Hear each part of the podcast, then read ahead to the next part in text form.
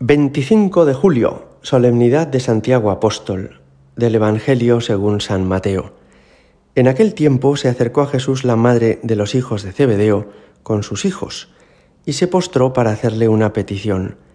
Él le preguntó, ¿qué deseas? Ella contestó, ordena que estos dos hijos míos se sienten en tu reino, uno a tu derecha y el otro a tu izquierda. Pero Jesús replicó, no sabéis lo que pedís. ¿Podéis beber el cáliz que yo he de beber? Contestaron, Podemos. Él les dijo, Mi cáliz lo beberéis, pero sentarse a mi derecha o a mi izquierda no me toca a mí concederlo, es para aquellos para quienes lo tiene reservado mi Padre.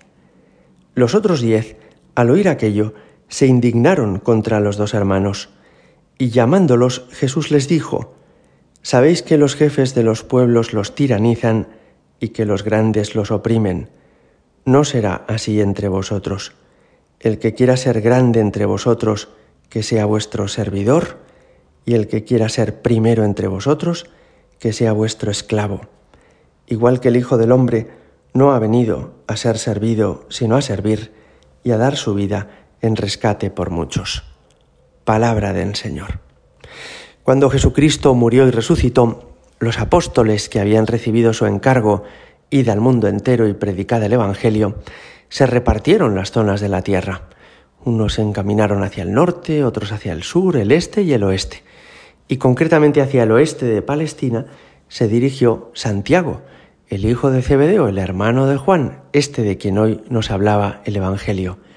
Llegó hasta el Finisterre, hasta el final de la tierra conocida entonces, y aquí, en la península ibérica, hizo que fuera conocido el nombre de Cristo y que los primeros habitantes de esta península se bautizaran.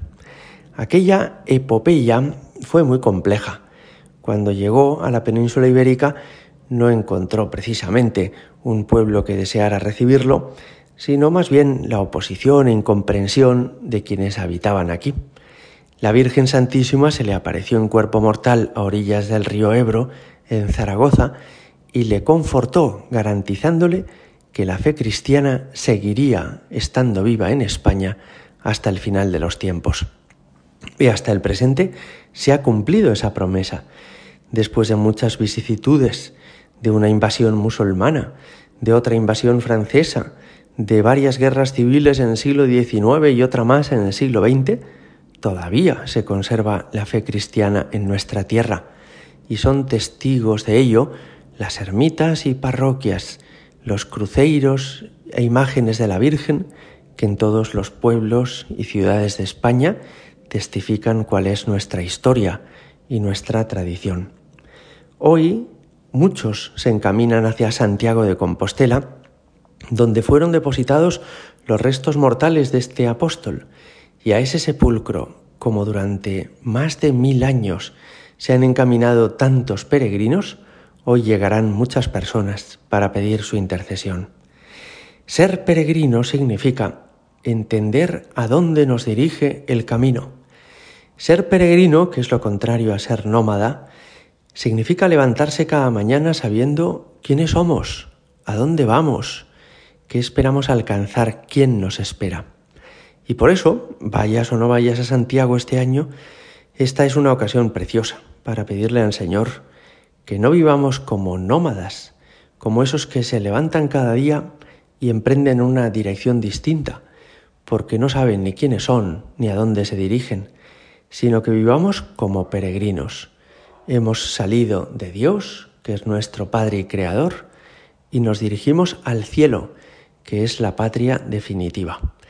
Vivir como peregrino significa procurar no perder el camino, sino ir en la dirección adecuada, a veces con tropezones, a veces pasándolo bien o pasándolo mal, pero no alejarnos del que es nuestra meta y nuestro destino. Me impresiona en el Evangelio que hoy hemos escuchado que creo que no solamente hay peregrinos que usan los pies para acercarse a su destino, sino que también se puede hablar de una peregrinación interior. Hay personas que comenzaron siendo de un modo y que después llegaron a ser de otra manera. Y uno de ellos fue Santiago. Santiago, en este Evangelio que hemos escuchado, como su hermano, se sirve de su madre que intercede ante Jesús para ver si les dan un puesto, un carguito, para ver si tienen una importancia en el nuevo reino de Jesucristo. Y Jesús les hace entender que no está para repartir prebendas y beneficios, que Él ha venido a salvar el mundo con su muerte en la cruz y lo que está deseando es tener amigos dispuestos a compartir su destino.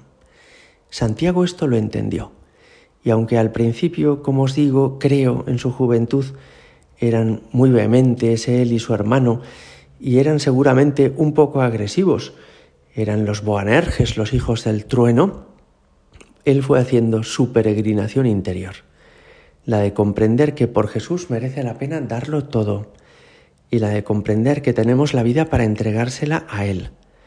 Su testimonio, el de tantos años caminando hacia la península ibérica, el de la soledad y el rechazo que experimentó y la entrega generosa hasta morir, es el testimonio de que Él fue peregrino y fue caminando desde su forma de ser original hasta la santidad a la que el Señor le llevó.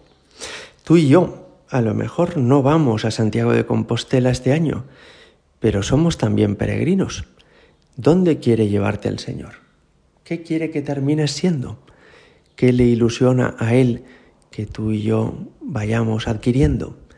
Vamos hoy a pedirle al patrono de España por cada uno de nosotros para que conservemos la fe, para que peregrinemos interiormente hacia la santidad y para que esta tierra que Él predicó no vea nunca apagarse el nombre de Jesucristo. Gloria al Padre y al Hijo y al Espíritu Santo, como era en el principio, ahora y siempre y por los siglos de los siglos. Amén.